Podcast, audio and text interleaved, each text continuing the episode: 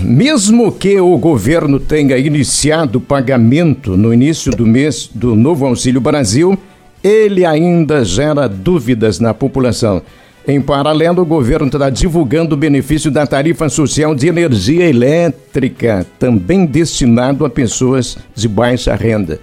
Nós temos a presença da secretária de Habitação e Desenvolvimento Social de Venâncio Aires, Claidir Kerkhoff Trindade, a Eduarda Reis, que é gestora do Cadastro Único. Temos no Terra em uma hora um bom abastecimento para essas informações com essas pessoas convidadas.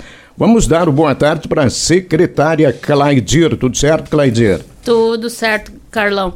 Olhando para esse microfone até deu um frio na barriga. Mas por quê?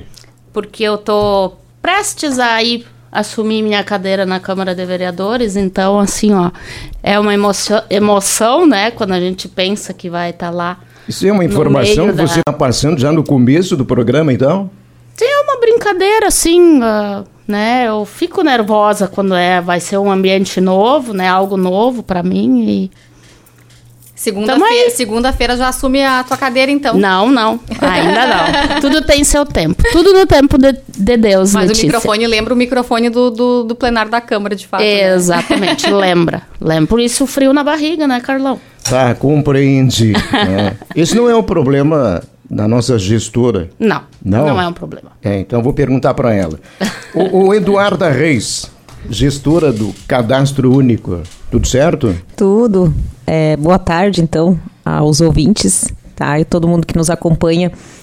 Uh, a gente veio hoje, então, para esclarecer algumas dúvidas que são bem comuns das pessoas que nos procuram no serviço e até de outras pessoas que Uh, muitas vezes acabam ficando sabendo de informações, mas não, não entendem direito como o programa funciona, né? Então, assim, o, na verdade, o Auxílio Brasil e a tarifa social que a gente vai tratar hoje, eles. Uh, tudo, a base que nós temos é o cadastro único. Então, para qualquer desses benefícios, uh, desses uh, programas sociais que o governo disponibiliza, eles partem do cadastro único. Então, ele é a base de dados do governo federal, que, na verdade, quem uh, gere eles são as prefeituras, uh, mas que é, um, é o nosso balizador das medidas sociais, das políticas públicas que a gente vai adotar em cima das famílias de baixa renda de cada município.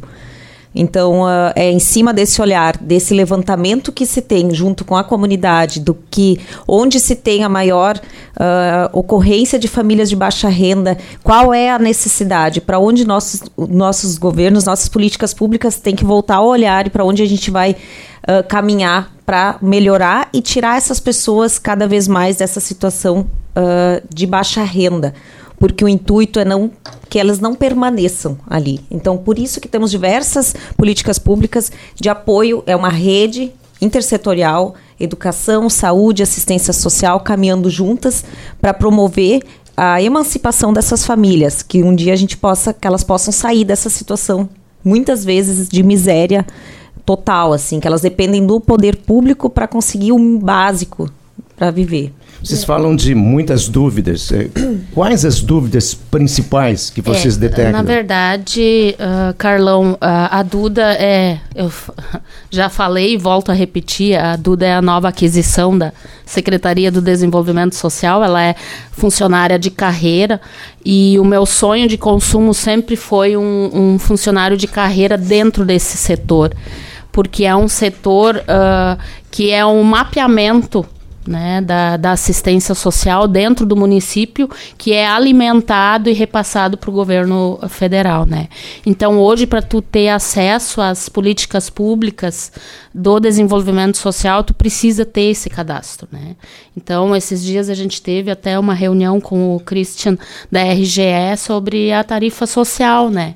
Então, uh, esclarecemos várias dúvidas né? Uh, porque Venâncio é uma cidade que tem uh, muito safrista. Então hoje ele pode não ser contemplado com a tarifa social, mas amanhã ele para de, ele sai da safra, ele passa a ter direito. Então, uh, para a gente mais veio aqui, Letícia, para divulgar esses, uh, essas informações, para para o usuário ter mais acesso. Quer dizer né? que no caso do safrista, por exemplo, ele próprio desconhece que ele pode ter esse benefício logo ali na frente quando não estiver no trabalho. Exatamente, porque geralmente seis meses eles trabalham na safra e seis meses eles ficam em casa, né? Então eles podem ter acesso a essas informações e se inscrever, porque é uma política pública, né? É, usuário. Sim, justamente eu ia perguntar como ele faz para se inscrever, né? O desconto também pode chegar até 65% do valor da, da taxa mensal. Uhum. Isso, assim. Ah, então, uh, eles vão até a secretaria ou moradores que residam, que a gente chama, mas fica mais fácil de entender, do outro lado da faixa, que seria no caso Sim. da Batiste, tá? Para fazer o cadastro. Quem já tem o cadastro, só manter ele atualizado. Uh, a única questão, a conta de luz precisa estar no nome do responsável familiar.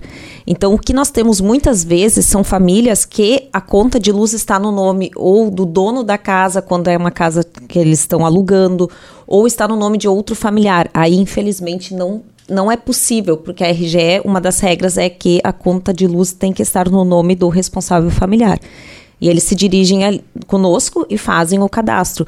No que tange a questão da tarifa social de energia elétrica, uh, os limites de renda são maiores do que o Auxílio Brasil, que depois a gente pode falar disso. Uh, então, porque assim, é meio salário mínimo por pessoa de renda per capita ou o limite de três, até o limite de três salários mínimos por família. Então, ele é bem mais amplo do quando a gente trata de Auxílio Brasil. Então, muitas vezes as pessoas vão lá conosco, a gente faz o cadastro, averi averiguada a renda, e a gente esclarece: olha, vocês não se enquadram no Auxílio Brasil, porém, vocês têm direito à tarifa social. Então, uh, cadastros novos, é, é automático essa tarifa social na conta de luz. A gente informa o código no próprio cadastro e a RGE faz esse, essa vinculação automática. Para cadastros que não são novos, que estão atualizados, a pessoa deve levar um formulário lá na. Eles estão atendendo agora junto ali no Delavi Materiais de Construção, perto do supermercado que tem na aviação. E aí eles uh, levam até ali e fazem o cadastro, então. É, na verdade, esse é o único canal de acesso à RGE ainda, né, em Venâncio Aires. E o, re, o restante, tudo é digital, no celular, sistema né? Que, é, é que até tiver o aplicativo quem tiver o aplicativo e até as gurias ali do Cade Único elas conseguem orientar bem e explicar como que funciona esse aplicativo. Então, o cadastro único ele é um cadastro por família, né? Não precisa cada integrante da família fazer esse, esse registro. Eu seria o responsável pela família que deve Isso. fazer esse cadastro. Isso. O responsável familiar vai até nós, leva os documentos de todos que residem na casa. Não precisa ter vínculo sanguíneo. Muitas vezes até o genro, o nora que residem ali, então eles fazem parte de um grupo familiar. Então o responsável leva os documentos dessas pessoas, a gente faz o cadastro. Então todos ficam inseridos naquele cadastro, naquele código familiar. e eu sei que tu trouxe alguns números, tu poderia compartilhar com a gente, Eduarda, hoje quantas famílias integram o cadastro único e têm acesso a esses benefícios sociais? É, atualmente a gente tem 6.223 famílias inseridas no cadastro único. Dessas, 4.310 estão com cadastro atualizado uh, 4.692 famílias que tão, têm renda até meio salário mínimo, então que se, que se enquadram nessa tarifa social da, da energia elétrica. 3.356 uh, com renda até meio salário mínimo com cadastro atualizado. E a nossa taxa de atualização ela está acima da média nacional. Então, isso é bem importante dessa, desse trabalho que a gente faz junto com o CRAS, com os outros órgãos, de pedir, solicitar que a população venha até os serviços e atualize uh, dá resultado e a gente consegue ter uma taxa maior do que o, o normal no, no país, no resto do país. Uh, no caso do Auxílio Brasil, a gente teve agora em agosto 2.818 famílias beneficiadas. Isso totaliza um, um, 1 milhão 690.818 reais. Então é um ingresso de, de recurso bem considerável que acaba girando na economia local, né? E dessas 416 famílias foram beneficiadas com auxílio gás, que totaliza R$ 45.760. O Vale Gás, que também é uma novidade, né? Foi, há é... pouco tempo implementado. Talvez muitas pessoas tenham dúvida ainda quem pode ter o acesso também, né? Muitos nos procuram, pedem, ah, eu quero fazer o cadastro para o Vale Gás. Mas não, ele automaticamente está sendo pago por, uma, por critérios de prioridade, por exemplo, a família que tem filhos menores, uh, gestantes, então estão recebendo o primeiro. uh, pelo governo federal, ele é automaticamente creditado junto com o Auxílio Brasil. Então a família não precisa fazer algum cadastro extra para receber esse valor. Ela observa que no mês ali, quando for feito o pagamento do Auxílio Brasil, será acreditado um valor de 120 reais adicional, que é referente ao auxílio gás. E secretária, pensando até nesses auxílios aí, o movimento na Secretaria de Habitação deve ter aumentado muito nesses últimos meses, nesse período de pandemia, provavelmente teve muita procura com dúvidas, talvez até do próprio auxílio emergencial, quem tinha o cadastro único, quem não tinha. Foi um, foram meses de, de, de intenso trabalho para vocês. Sim, sempre tem a procura e a gente tem quatro guichê, quatro, né, Duda? Funcionando, né?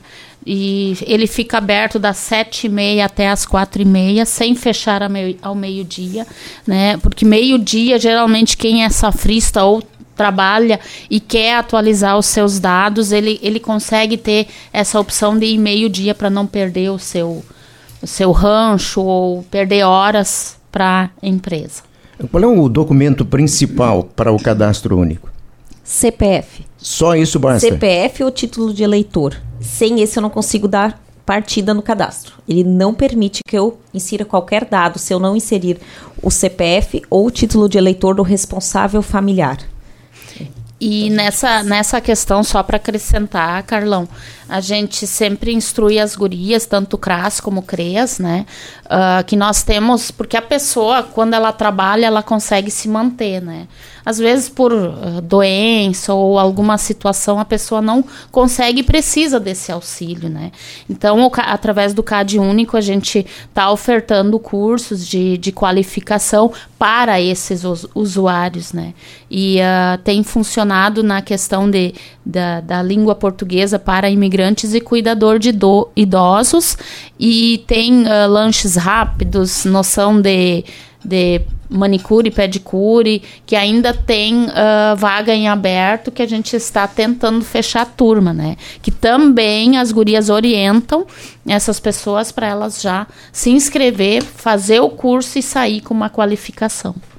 E dentro dos projetos da secretaria também tem a, a questão do comitê intersetorial para acompanhar essas famílias, né? Como é que está o andamento desse projeto? Estamos montando, a gente participou de uma, de uma, de uma reunião semana passada em, em Santa Cruz, né, Eduarda?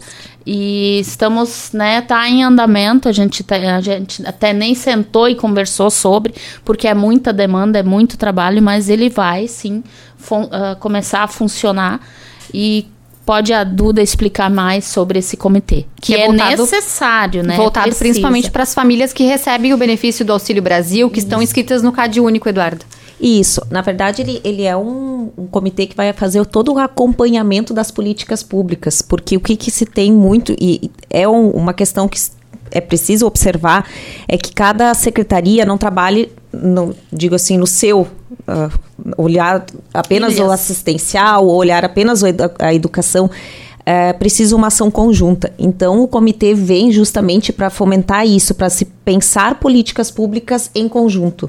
Porque aquela família onde o filho não vai bem na escola ou tem uma uh, falta muito, ele acaba tendo o benefício cortado. Então, eu não posso apenas olhar assistencialmente ele no sentido de esquecer da parte da educação, da saúde. Ele precisa ter o calendário vacinal em dia dessas, dessas crianças que ainda estão em idade, precisa fazer acompanhamento de peso.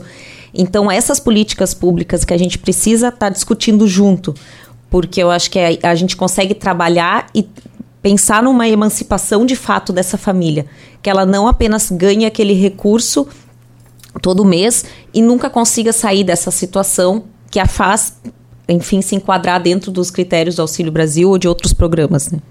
É, e esse tripé que é a educação, assistência social e saúde, ela ela tá interligada, né, o tempo todo. Às vezes a gente até faz reuniões eh, com CRAS, CREAS e educação, reuniões de rede, mas esse comitê, ele é de suma importância Uh, junto com o nosso sistema agora da, dentro da secretaria, onde a gente, a gente tem informações dentro do sistema, um sistema que a gente adquiriu há, há pouco tempo, até a semana passada. Uh, tinha capa, capacitação sobre para não ter duplicidade né? Uh, às vezes a pessoa vai no CRAS, é atendido por uma demanda, daqui a pouco por falta de informação vai para o CREAS, né? Então é, ali as informações tem que falar uma, uma língua só, né? Tem que saber que a Maria foi lá e foi atendida porque o filho uh, tinha problemas de déficit de atenção. Né? Então toda a nossa rede sabe que existe aquela demanda e aquela demanda tem que ser discutida e trabalhada. Muito bem. Nas nossas pautas aqui nós também temos uh, sobre a importância do entendimento do caráter transitório do Auxílio Brasil, Duda. O que, que a gente poderia explicar para as pessoas que eu acredito que também tenha muitas dúvidas e pessoas que confundem o que, que é Auxílio Brasil e o que, que é o auxílio emergencial também, né? É, é, enfim, eu acho que eu vou começar a questão do auxílio emergencial, que realmente o nome ficou um tanto confuso e a gente tem muitas pessoas que nos procuram achando que é o auxílio emergencial, mas não. O Auxílio Brasil é a partir, ele foi instituído, então uh, está valendo a partir de novembro de 2021, veio para substituir o antigo Bolsa Família. O auxílio emergencial já está extinto, tá? Então não, ele perdurou até outubro de 2021 e depois cessou. Então hoje não se tem. Claro, o que, que acontecia? O auxílio emergencial ele tinha a questão da renda mais ampla. Então, muitas famílias tinham direito. O Auxílio Brasil, não. A renda é até 105 reais por família que não tenha menores de 21 anos na sua composição. Quando tem menores de 21 na sua composição, a renda é até 210 reais. Então, é um limite de renda bem baixo. Uh, a gente precisa observar existe cruzamento de informações por parte do governo federal, então não há como fugir dessa regra. Tá? Então as famílias enfim, às vezes tem um pouco de dificuldade de entender que o auxílio emergencial não existe mais e que hoje o que se tem é o Auxílio Brasil, o antigo Bolsa Família. Até porque emergencial, já está dizendo, era emergencial. Era uma situação da é, pandemia é. ali, que, que as famílias não estavam conseguindo trabalho, estavam em casa, muitas empresas acabaram fechando, né? Então teve essa questão de emergência ali, mas ele já está extinto. A questão da, do caráter transitório eu acho bem importante porque quem não recebe, muitas vezes por falta de informação, acredita que é um, um programa que vai perdurar para a vida toda, e, ah, mas aquela família nunca vai sair dessa situação e vai se beneficiar disso. Quando na verdade não. O, o objetivo do Auxílio Brasil é que ele auxilie essas famílias que estão numa situação de vulnerabilidade extrema, uma situação temporária e que com esse valor ela se fortaleça, ela busque o mercado de trabalho, ela consiga assistência por parte do governo e com isso se emancipe, que é quando a gente consegue inserir essas pessoas no mercado de trabalho novamente, fortalecer os vínculos familiares que muitas vezes estão bem fragilizados e essa família consegue novamente, digamos assim, andar com as suas próprias pernas e não depender de ações do governo. Então, esse objetivo que é o caráter transitório. A gente sabe que muitas famílias talvez não tenham condições e acabem permanecendo mais tempo inseridos recebendo esse benefício. Mas a ideia é sim que as políticas públicas trabalhem e ajudem essa família a conseguir se emancipar e viver, porque eu sempre falo, a gente sempre fala ali no cadastro, eu comentei com a Claudir, quando as pessoas às vezes chegam ali, a gente fala, que bom que tu não te enquadra para receber o auxílio. Porque as pessoas que se enquadram, elas realmente estão numa situação desesperadora. Elas não têm comida, elas dependem de cesta básica, elas estão vivendo de favor. Então, eu acho que esse olhar mais humano a gente precisa ter para essas famílias e não achar que este é um governo, é, que é um incentivo do governo apenas para que elas permaneçam naquela situação. Bom, nosso tempo foi, e para encerrar, Claudir, é, olha só, meio-dia e 52 minutos. É, Eu nem falei muito. É, a, partir, a partir de tudo isso que foi exposto aqui, é possível dizer que o índice de pobreza em Venâncio aumentou consideravelmente depois da pandemia? Olha, pode, se aumentou, aumentou bem pouquinho a coisa, né, Duda? Eu acho que até a gente poderia fazer um levantamento, né? Nós, de... É, nós tivemos um aumento do cadastro, sim, de inscritos no cadastro único. Mas eu creio que seja muito mais no sentido da informação dessas pessoas começarem a ter consciência de que elas têm direito a fazer do que uma mudança na realidade daquela família. Ela já se encontrava naquela situação de muito tempo, porém não tinha informação de que teria direito a alguns serviços. Então, conforme as políticas do governo uh, são divulgadas que você tem direito, as pessoas buscam e efetuam o cadastro. Tanto que a gente conseguiu uma taxa de atualização maior do que o restante do país. Então, isso é muito se deve à questão da informação. Não creio que seja uma mudança de realidade da economia, e sim uma busca pelos seus direitos, desse cidadão estar consciente do que ele tem de direito, seja desconto de uma tarifa social, isenção num concurso público, a questão da, do, da inscrição no, na Casa Verde Amarela.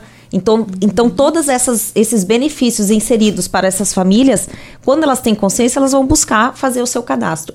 Acho e creio, não sei se a secretária vai concordar comigo, acho que é mais nesse viés que a gente enxerga a realidade hoje em dia. É. Muito bom, Eduardo. Informação é tudo, né, Carlão? Então a gente coloca a secretaria à disposição, né? O dia das sete e meia às quatro e meia. Temos o telefone que é o 997 66 3105 uh, pelo WhatsApp, né? O cadastro único no centro é o 21830675 e temos também o CRAS da Batiste, né, que é um braço da secretaria, onde o número é 21830771 pode procurar qualquer um desses locais. Qualquer um desses locais que a gente vai estar tá à disposição para informar essas pessoas. Claudir, muito obrigado pela participação, cumprimento, sucesso aí no Obrigada. trabalho de vocês, Eduarda Reis também, muito obrigado.